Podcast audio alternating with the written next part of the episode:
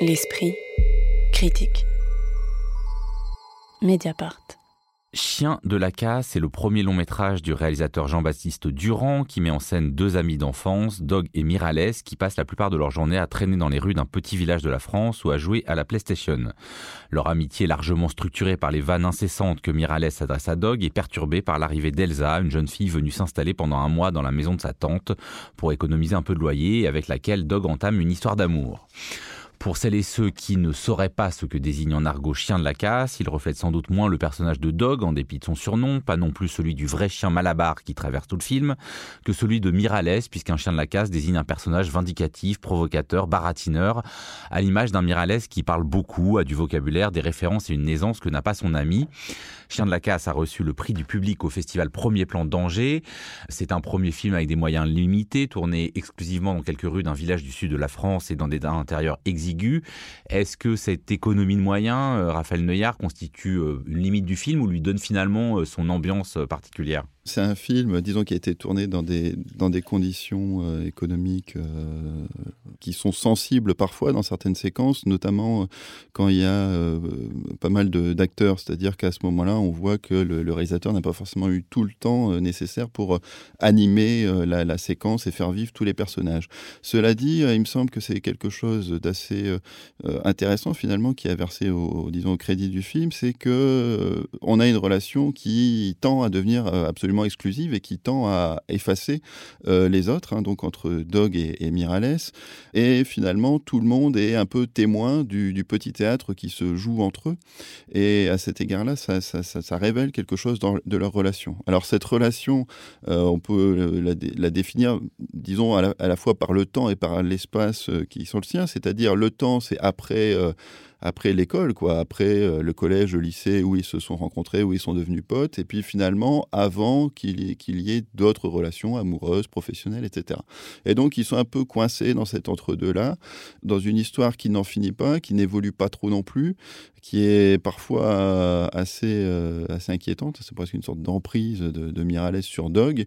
Et en même temps, donc, bah, le, film va, va la faire évoluer, va la, va, la dénouer. Oui, alors sur cette amitié euh, asymétrique, euh, où donc il y a ce personnage de Mirales qui est violent, qui humilie le personnage qu'il appelle Dog.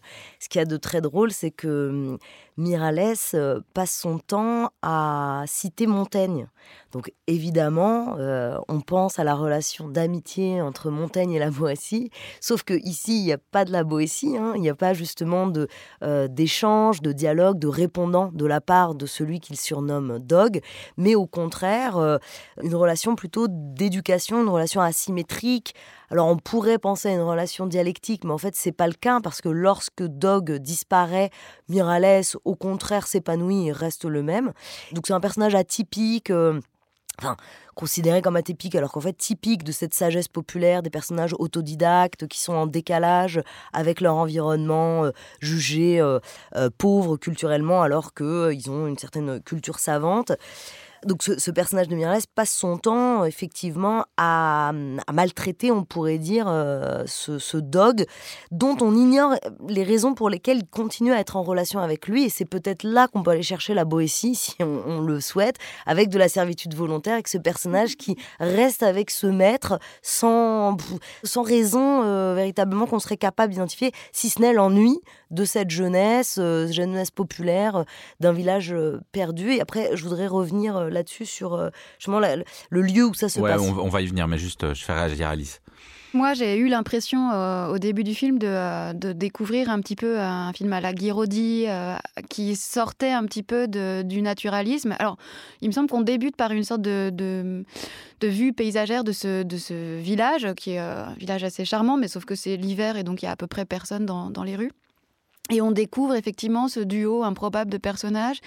Et on est presque immédiatement sorti euh, de ce qui, de ce qui serait une esthétique naturaliste parce que d'abord l'un et l'autre ils sont très caractérisé, même, euh, même en termes de couleur. Là, le Miralles est toujours habillé en rose. Il a cette espèce de, de, de, code couleur qui est un peu curieux. Mais presque queer, c'est le racaille queer. Il est un peu queer et, du coup ça, ça, crée un décalage euh, euh, aussi, je trouve, par rapport à la temporalité du récit. Et puis à cette question de la langue en fait, qui tout de suite l'inscrit dans presque dans un espace poétique. Quoi. Hein. il a un usage de la langue et de la culture qui, qui à mon avis, c'est dommage, et pas du tout ensuite euh, exploité.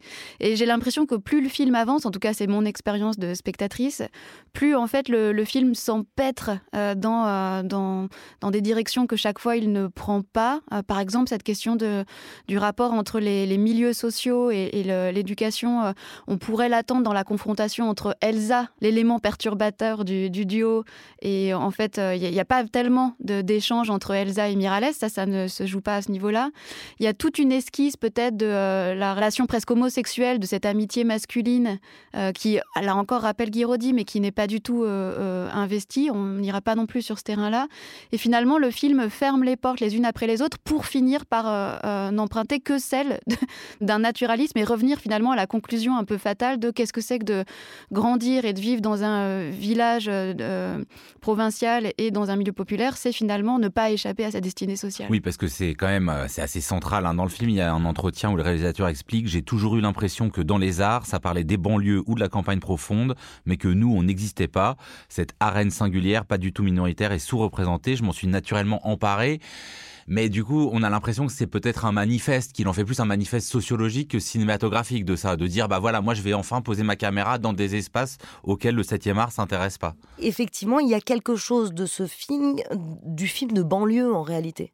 Et moi, ce qui m'a beaucoup intéressé, c'est que tout d'un coup, je me suis dit que ça nous invitait à repenser cette catégorie film de banlieue. Et peut-être là, c'est le film de la banlieue, au sens de euh, donc un territoire éloigné de la ville. Ici, on parle de l'arrière-pays de, de ou de Montpellier, il me semble, avec cette jeunesse qui est exactement la même que la jeunesse euh, de banlieue. C'est une jeunesse populaire. Dans la langue, on retrouve exactement cet accent euh, de la jeunesse populaire qu'on croit être un accent de ah, banlieue. Lui, il a un accent là, euh, isérois. ouais, alors lui, lui je vais revenir sur l'acteur donc Raphaël Quenard. Mais d'abord sur donc, il joue le rôle de Miralles. Mais c'est euh, exactement les mêmes enjeux que les films de banlieue, c'est-à-dire euh, une jeunesse euh, oisive qui s'ennuie, qui n'a pas de perspective, qui ne parle de d'histoires de bagarres, de boîtes de nuit. L'événement du film, c'est la le, conflit avec un groupe de gitans. Donc on est complètement dans un, un univers de films de banlieue, mais ici qui se passe en pleine campagne, dans un petit village, comme on l'a dit.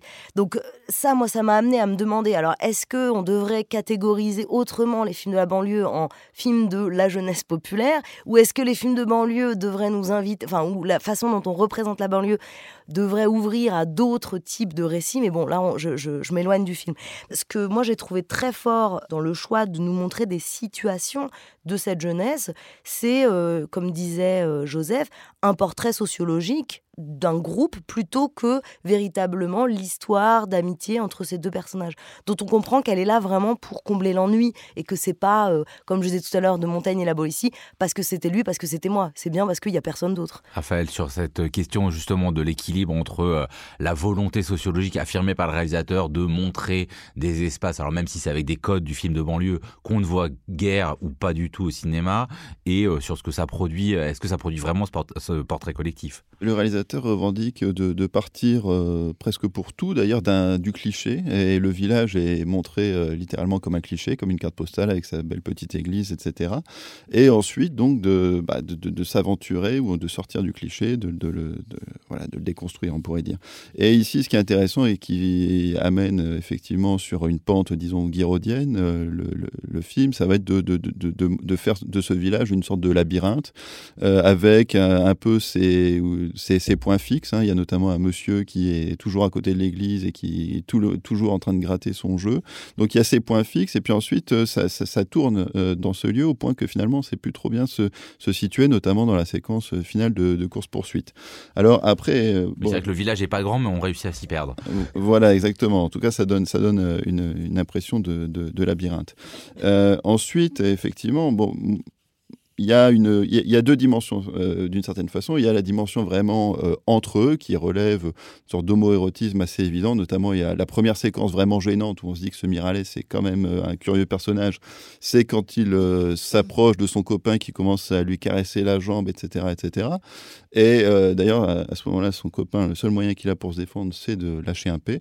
Et donc, il y a vraiment un rapport entre eux qui est assez curieux et qui, du coup, est intéressant parce que Miralles, c'est d'abord un personnage assez séduisant euh, dans le cinéma français. Voilà, c'est celui qui a la tchatch, donc c'est celui qui, séduit d'une certaine manière le spectateur. Et puis l'autre est un peu plus en retrait, etc. Et finalement, on se rend compte que cette relation est assez bizarre.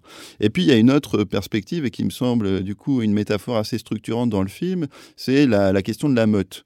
Euh, comment on s'organise dans un petit village un peu quand même entre mecs. Et euh, la, la, fin du film, bon bah il y a Dog qui va à l'armée, il y a Miralles qui se retrouve en cuisine et pour le réalisateur, la cuisine, c'est justement un lieu très, hiérarchisé. C'est le moment où Miralles, bon, bah, finalement, finit par se taire et obéit euh, à, son patron. Et donc, il y a vraiment une sorte de, métaphore un peu structurante de la meute. Alors, c'est celui qui dirige, c'est pas forcément celui qui écrit le plus fort. Mais en tout cas, il y a, quand même cette idée, une sorte d'organisation sociale qui doit, euh, qui, doit se mettre en place à un moment, euh, sans quoi, voilà, on, finit par un peu tourner en rond, euh, se mordre un peu les uns les autres sans, sans motif. Oui, mais ça, c'est d'un fatalisme absolument cruel, non? Parce qu'à la fin, il y en a un qui va à l'armée et l'autre qui rentre dans le rang et qui finit par faire le métier qu'il ne voulait pas faire, hein, qui finit par se taire et faire la cuisine. Et là-dessus, je trouve que c'est, enfin, à, mon sens, par rapport à, au, un peu le, au sociologisme du film, moi, j'ai eu le sentiment que au fond, euh, c'était presque un film de scénariste. Enfin, j'ai l'impression que, alors heureusement, les acteurs sont bons et je trouve qu'ils ils arrivent à tout à coup à incarner le film et à le déporter vers autre chose. Mais j'avais l'impression d'un film de scénariste qui s'embourbait dans, euh, dans les clichés qu'il essayait justement de déconstruire. Et je me suis même demandé à un moment il roule en 205 GTI, il joue à la PlayStation. Ils sont dealers et, de drogue. Et je me suis dit, en fait, je pense que le cinéaste, il a à peu près mon âge et il parle de ma jeunesse, il parle de notre génération. Et il parle pas du tout d'une jeunesse actuelle, par exemple. Et à mon sens, le, film est moins euh, une, réflexion sur euh, une jeunesse populaire de, des villages de, province ou, ou autre, qu'une euh, réflexion sur sa propre jeunesse.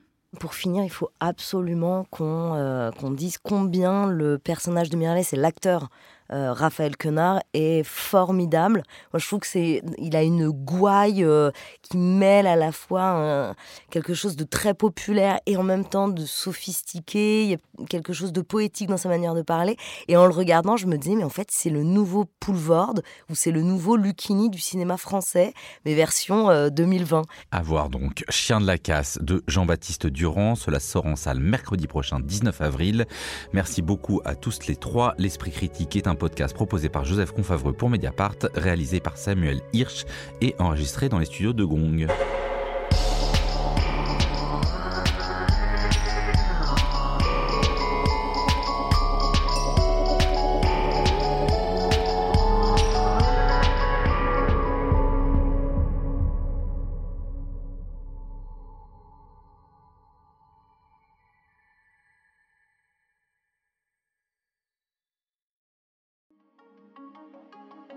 Pour ses 16 ans, Mediapart organise un festival au 104 à Paris.